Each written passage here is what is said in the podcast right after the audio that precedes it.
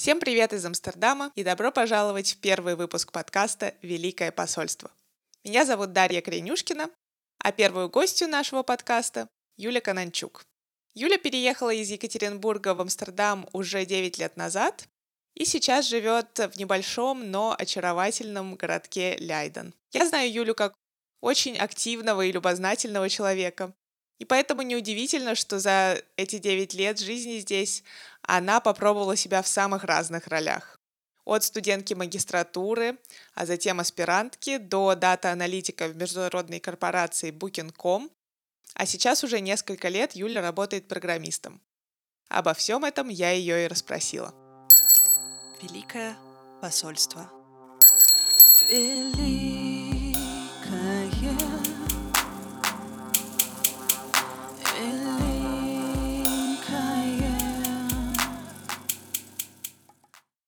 Привет, Юля. Спасибо большое, что согласилась на эту беседу в это воскресное голландское солнечное, я бы сказала, утро. Начнем с твоей истории. Расскажи немножко о себе. Привет всем, я Юля, и э, около 9 лет назад я приехала в Голландию. Э, я приехала изначально на магистратуру. Э, учила я тогда маркетинг и бизнес-стадис. После магистратуры около года я позанималась ресерчем, то есть я пошла в аспирантуру, в голландской PhD, а, э, в другой университет. Э, около года да, я занималась исследованиями и дальше переключилась на дата-аналитику. Эм, дата-аналитикой я занималась около трех лет э, в двух компаниях. Прежде всего это был Booking, наверное, довольно известный всем. Это было интересно, э, но во время работы дата-аналитиком я переключилась больше на фронтенд разработку на самом деле. Э, мне была очень интересна визуализация данных, и я больше и больше в это углублялась. Этим я занимаюсь последние три года. Вау! За, за две минуты очень... Ты, тебе удалось рассказать очень полную историю. Очень много да. работы. Э, очень интересно до того, как мы погрузимся в детали, так сказать, твоей карьеры. Откуда ты вообще?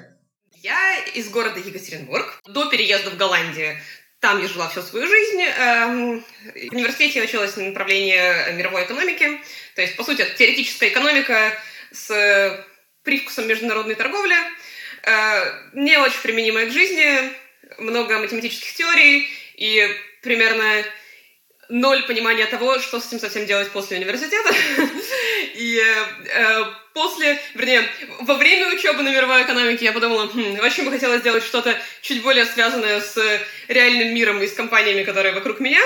И таким образом я переехала на магистратуру в Голландию на направление маркетинга. Мне казалось, что это гораздо более hands-on, то есть э, вещь, которую гораздо проще применить дальше и гораздо который гораздо интереснее исследовать тоже в процессе, uh-huh. учебы. А, и в России у, ты, у тебя уже удалось поработать? То есть ты приехала в Голландию с каким-то опытом в твоем резюме? А, и да, и нет. А, то есть я ни разу не работала full time, э, так, чтобы приходить на работу и работать с 9 утра и до 6 вечера потому что, по сути, сразу после учебы на специалисте я переехала на магистратуру.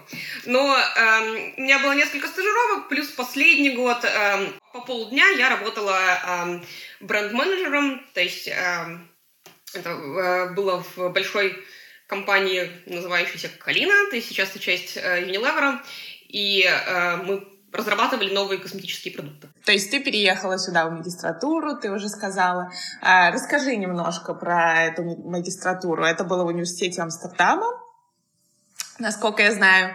Что тебе нравилось, что не нравилось, что тебя удивило? А, очень интересный вопрос.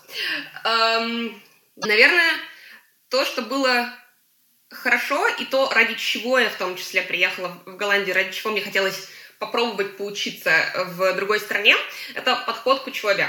Э, то есть если в России э, учеба была в основном основана на учебниках, часть из которых была довольно старыми, э, в Голландии большинство пар были основаны на, на научных статьях, то есть к каждой следующей лекции или следующей практике выдавали условно 2-3 научных статьи, которые нужно было прочитать.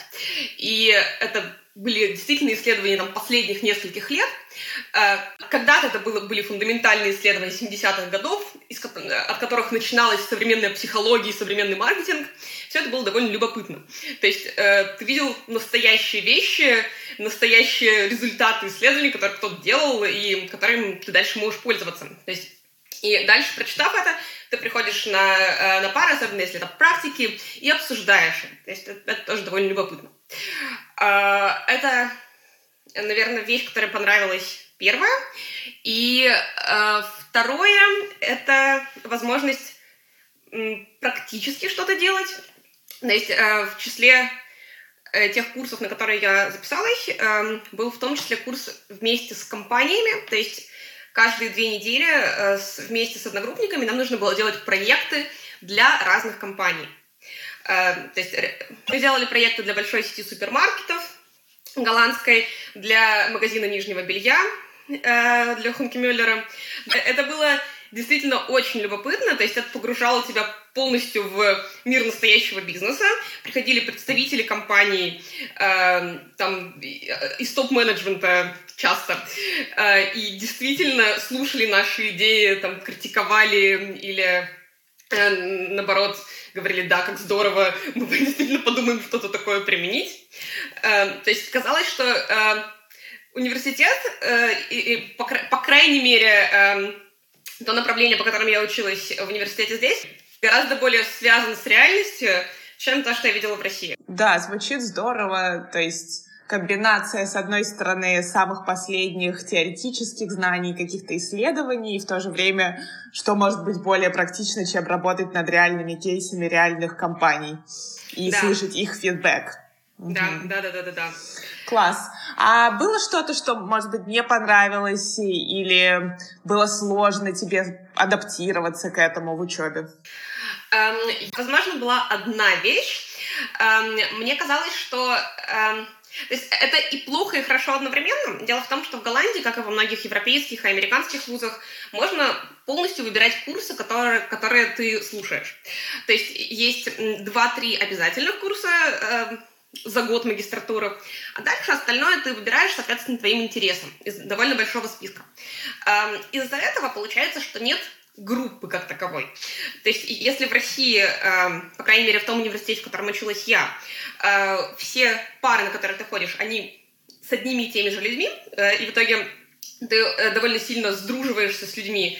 Здесь совершенно не так.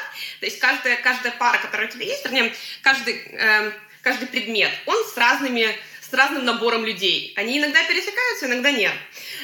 И мне показалось, что в социальном плане это тяжелее на самом деле, то есть гораздо сложнее найти свою группу людей, с которой бы ты э, установил контакт и подружился. Mm-hmm.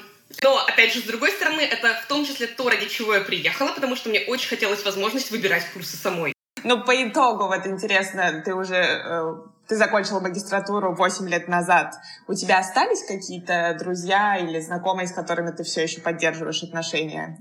Да, но скорее это не знакомые, с, с которыми я вместе училась, а э, знакомые, с которыми я пересеклась, и друзья, с которыми я пересеклась, допустим, в общежитиях. Насколько я знаю, тебе э, удалось получить стипендию э, на учебу в магистратуре. Как ты думаешь, какие факторы помогли тебе получить стипендию? Тут, если честно, мне довольно сложно ответить на вопрос, потому что я не знаю, кто не получил стипендию. То есть мне, мне очень сложно сравнить себя и других, получивших стипендию, а также э, остальных людей, не получивших ее. Ну да, понимаю. Я, но э, я хочу сказать, что получить стипендию достаточно вероятно. То есть это не какие-то волшебные люди, которые э, ее получают и которым удается пройти этот этап. Э, то есть я получила я, получила моя подруга, с которой я здесь уже познакомилась в университете. Эм, мы просто учились в российских вузах и просто написали эссе.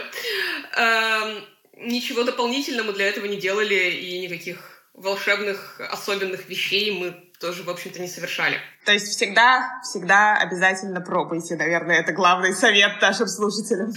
Ну и после университета, естественно, идет следующий логичный шаг э, поиск работы. Я думаю, что это особенно интересно нашим слушателям. Расскажи про свой первый опыт работы. Насколько сложно было ее найти? Куда ты в итоге устроилась и кем? Э, нужно понять, что считать первой работой, потому что сразу после магистратуры я решила попробовать остаться в исследованиях и пошла на PhD э, в другом университете, в Роттердамском университете. Там был довольно интересный проект, и я в итоге осталась там на год. Э, после года я поняла, что, наверное, все-таки мне больше нравится более динамичная атмосфера вокруг, эм, больше, более бизнес-направленная, э, где ты реально видишь результат своей работы, и решила поискать работу в индустрии. Эм, то есть Работа на PhD, э, что в Голландии считается тоже работой, то есть ты получаешь зарплату э, как аспирант, было найти относительно сложно на самом деле, но там очень помогали э, рекомендательные письма профессора, с которым я писала магистрскую. То есть без них получить место было бы невозможно. То есть, если вы хотите остаться на PhD, то это либо в университете, где вы делаете магистратуру, либо у вас должна быть действительно хорошая магистрская, и эм, ваш руководитель э, магистрской должен э, хотеть вам помочь дальше получить где-то место, если это в другом университете. То есть там это очень зависит от э, э, бюджетов. То есть мне очень хотелось остаться в Амстердамском, но, к сожалению, там не было места. А вообще, как это работает? То есть, э, грубо говоря, есть какие-то а, вакансии в аспирантуре, и ты уже предлагаешь им свой проект на эту вакансию, или более того, уже проект определен, и ты просто подаешься как вот на любую другую работу? Э, есть разные случаи, но, как правило, проект уже определен. То есть, как правило, под проект получается финансирование э, от сторонних организаций, либо от голландского правительства, либо от кого-то, кто финансирует это исследование. По крайней мере, в сфере экономики, менеджмента и вот этого всего. Э, то есть, вполне вероятно, что в сфере компьютер сайенс или биологии или физики это работает по-другому. Э, то есть я могу говорить только за определенную сферу.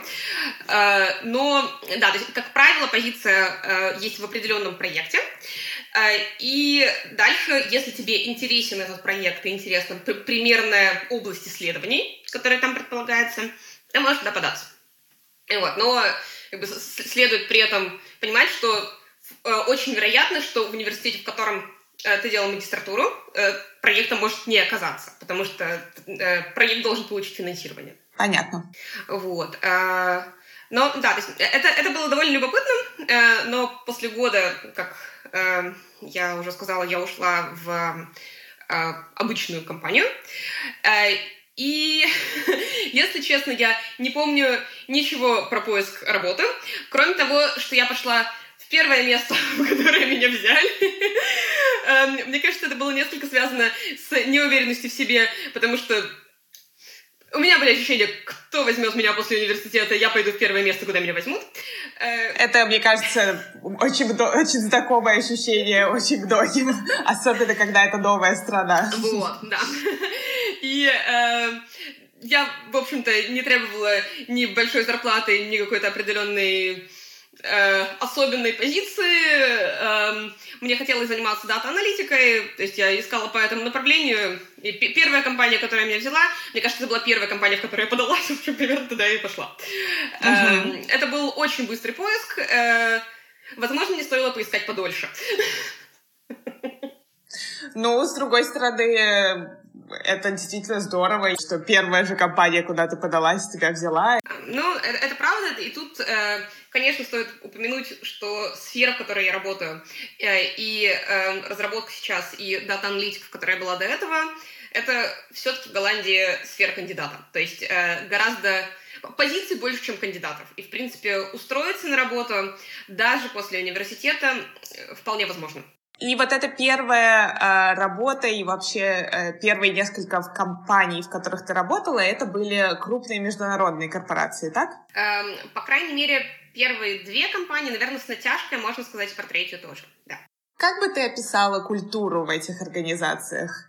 Было что-то, опять же, что было для тебя особенно удивительно или сложно к чему-то было адаптироваться? Эм, тут дело в том, что я эм, не могу сравнить ни с какой другой страной, потому что я, у меня нет долгого послужного списка работы в России, поэтому, в принципе, голландская рабочая культура — это единственная культура, которую я знаю. Эм, но если сравнивать э, более крупные международные компании с более мелкими и более голландскими, эм, наверное, очень зависит от компании, но в целом, чем меньше компания, тем проще достучаться до руководства. И тем быстрее идут какие-то процессы. То есть, условно, если вы хотите перейти э, из роли фронтенд разработчика на роль, на роль бэкенд разработчика, сделать это в маленькой компании э, можно, скорее всего, за пару месяцев, э, если вы в удачной команде и если компания вас слушает, что гораздо чаще встречается в маленьких компаниях. Сделать это в большой международной корпорации – часто займет год-два. При этом э, считается, по крайней мере, да, что голландская э, культура работы в Голландии вообще она э, относительно неформальная, что да, вот ты можешь про это немножко рассказать? В целом, да. Э, в любой голландской организации э, довольно плоская структура, даже в больших и более иерархичных компаниях. Ты всегда можешь прийти поговорить с менеджером, ты что угодно можешь обсудить с коллегами. Все довольно открытые и прямо выражают э, то, что им важно или что они хотели бы до тебя донести. Э, довольно много фидбэка, и я считаю, что все это очень полезно для рабочей культуры, и мне очень нравится работать в такой атмосфере. В крупных международных организациях у тебя было больше коллег не голландцев, то есть коллег-экспатов, как и ты? Э, нет. нет, э, но это немножечко ошибка выжившего, потому что я выбираю для себя тоже определенного типа компаний, в которых мне хотелось бы работать и в которых мне комфортно. И, э, как правило, это компании с diversity, то есть где встречаются разнообразные люди из разных культур. Дело в том, что мне комфортнее в таких компаниях, и мне кажется, что в них интереснее, что появляется больше разнообразных идей, что э, интереснее неформальное общение с коллегами, когда люди из разных стран или с какими-то разными бэкграундами. Поэтому да, проще найти небольшую голландскую компанию, э, сильно более э, гомогенную, э, то есть где, где будут э, только голландцы, э, допустим, возраста от 30 до 35, э, эм, но я не ищу таких очень здорово понимать, что есть э, и э, небольшие организации в Голландии, э, где все равно нанимают далеко не только голландцев. Да, да, да. Ты бы сказала, что вообще таких организаций достаточно? Я бы сказала, что таких очень много. Эм, таких много в Амстердаме и Роттердаме, но и в других городах тоже. То есть, допустим, сейчас я работаю в Гаге, и там тоже вполне можно найти небольшую компанию, где будет много людей из разных стран, э, и которых будет интересно и приятно работать. Э, опять же, я говорю за сферу IT. Здорово. А, а какие у тебя отношения на работе с коллегами-голландцами и с коллегами-экспатами? И вообще можно ли их делить на эти две категории? Как, как-то Э, эти отношения отличаются или нет? Я думаю, что нет. Эм, наверное, нет, но это снова немножечко ошибка выжившего, эм, потому что те голландцы, которые идут в компании с большим количеством экспатов и более международной средой, это голландцы, которые, с которыми мне очень приятно и интересно общаться. Mm-hmm. То есть вполне может оказаться, что оказавшись в чисто голландской компании в небольшом городке, мне бы было менее комфортно, и мне бы было менее интересно общаться с этими людьми. То есть э, я выбираю компании с определенным типом людей, наверное.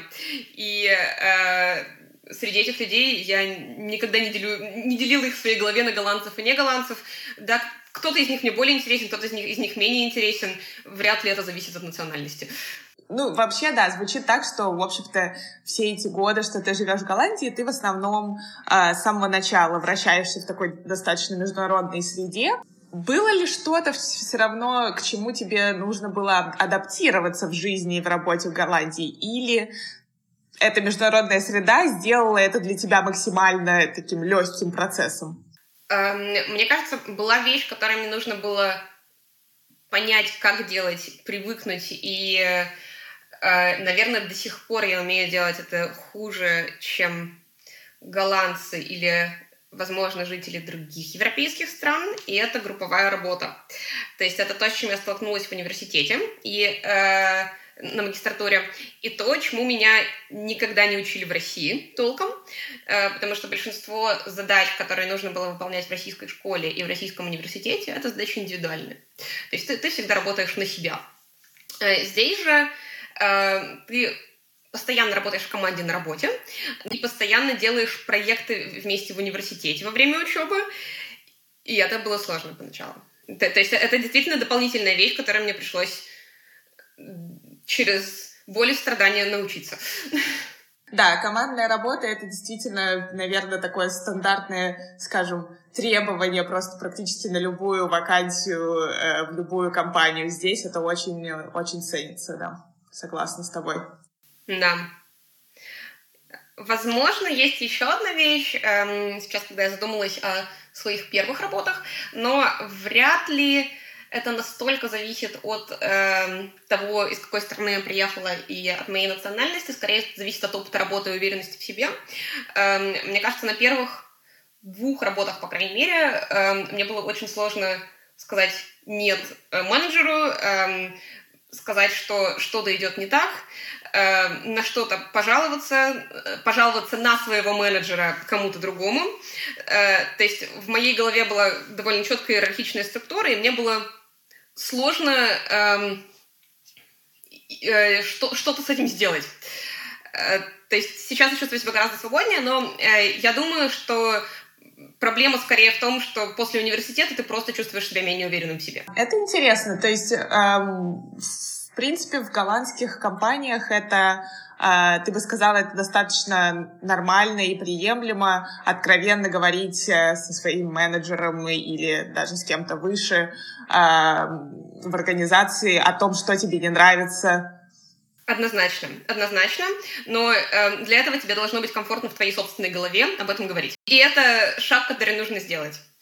Потому что этому uh тоже не очень учат до, до того, как ты пришел на работу. Какова обычно реакция людей? Э, совершенно прекрасная реакция. Люди стараются решить твои проблемы. И довольно глупо не жаловаться на проблемы, потому что тогда никто о них не знает, и никто не будет их решать. Да, наверное, еще стоит э, отметить, что в целом, э, когда говорят о, о голландском национальном характере, если такой существует, то э, одна из ключевых черт, которые все подмечают, это достаточно такая прямота Э, и открытость голландцев, что кому-то иногда не нравится, потому что иногда это значит, что люди говорят и то, что, может быть, другим не хочется слышать, достаточно открыто, но, с другой стороны, наверное, позитивная часть этого то, что вот то, о чем ты говоришь. Да. А еще мне интересно поспрашивать тебя про твою работу в последние годы, то есть ты рассказала, что ты переквалифицировалась, по сути, из дата-аналитика в программиста, и что сейчас ты работаешь фронтенд-разработчицей. А, ну и как и везде, в Голландии а, мужчин-разработчиков больше, чем женщин. А, мне интересно, тебе лично эта ситуация и работа в командах, где большинство мужчин, она приносит скорее больше преимуществ или каких-то трудностей? Там очень интересный вопрос. Эм, я бы очень хотела смотреть на себя как на девушку разработчика, я бы хотела смотреть на себя как на разработчика. Поэтому э, я не вижу, если честно, особой разницы между разработчиками мальчиками и разработчиками девочками. Эм, все дело в том, как, как ты работаешь, какой ты человек. И, э, наверное, э, это не очень влияет, на самом деле, э, гендерный состав команды. Но при этом я хочу сказать, что мне как я уже говорила раньше, довольно важна diversity, то есть чтобы в команде были разнообразные люди. Не обязательно, совершенно не обязательно должна быть гендерная diversity. Но когда э, я искала последнее место работы, я выбирала между двумя компаниями, э, той, которая в итоге пошла работать и работаю сейчас, и второй компании очень похожа на нее. И основное различие между ними было, что в одной компании были эм, примерно одинаковые голландские мальчики, а во второй компании было много разных людей. Ну, в общем, я выбрала вторую. Э, поэтому, да, приятнее, когда люди вокруг разные. На, на, на мой вкус и на мой взгляд. Эм, в каком виде и в каком разрезе они разные, это уже чуть менее важно на самом деле. Эм, но при этом я хочу сказать, что когда я только начинала карьеру разработчиком, то мне было очень приятно увидеть, что э, в компании, в которой я пошла работать, во-первых, действительно есть девушки-разработчики, э, во-вторых, есть люди, которые начали заниматься разработкой так же, как я, э, не закончив в университете компьютер сайенс э, и не э, занимаясь э, этой профессией там, первые годы своей карьеры, или первые 10, или первые 20 лет своей карьеры. То есть были таким же образом люди, которые перешли из какой-то другой области, эм, выучили сами разработку и являются прекрасными разработчиками сейчас. И вот это вот очень помогает.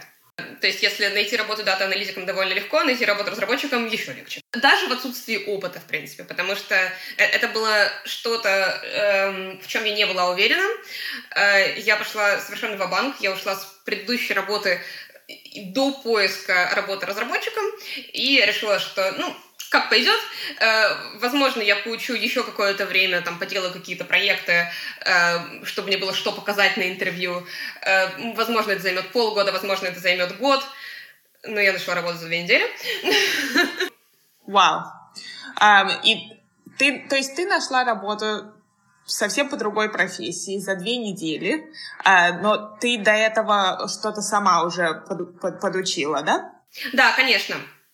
Конечно, да. То есть я э, учила сама разработку на различных онлайн-курсах, я поделала какие-то проекты для себя тоже, но у меня было ноль опыта работы в, как, в какой-либо компании в этой роли. То есть первая работа, которую ты нашла, была э, какая-то джуниорская позиция так? Да, это была джуниорская позиция с довольно джуниорской зарплатой, но, в общем, это действительно та позиция, на которую я собиралась пойти, потому что не было опыта, и мне нужно было много всего выучить. И потом, насколько быстро тебе удалось перейти на следующий уровень э, с джуниорской позиции? Через года полтора. Очень интересно, хотелось бы еще много вопросов тебе задать, э, эм, но, наверное, задам последний. Поделись, пожалуйста, своими, скажем, главными секретами, как вообще устроиться на работу в этой стране и как, как здесь быть успешным.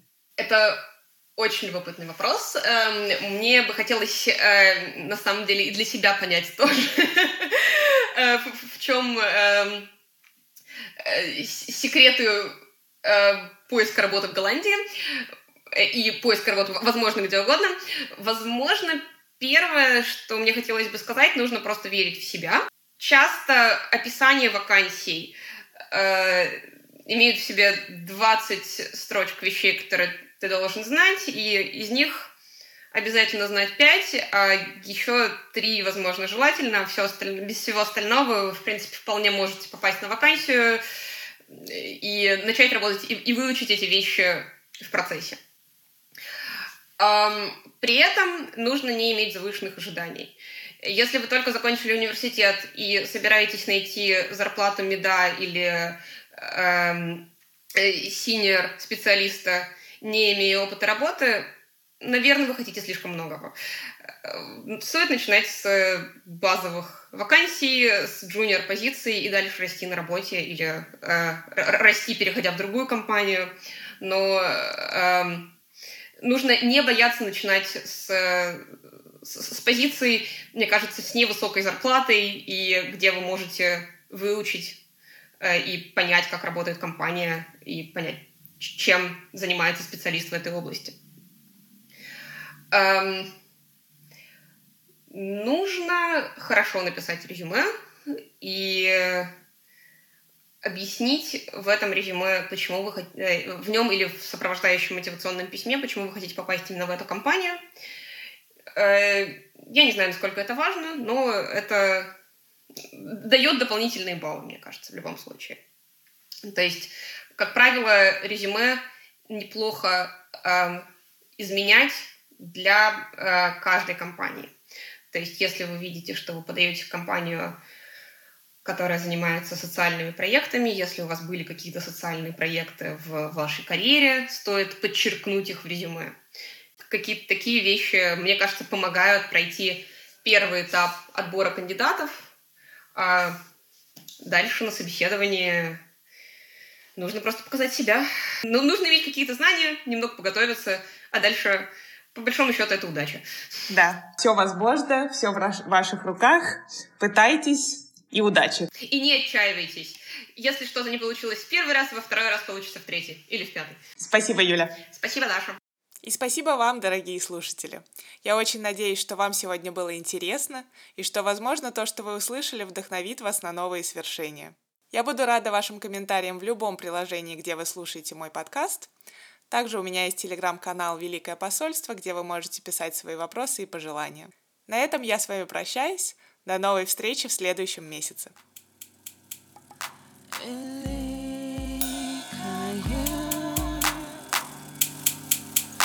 Великая,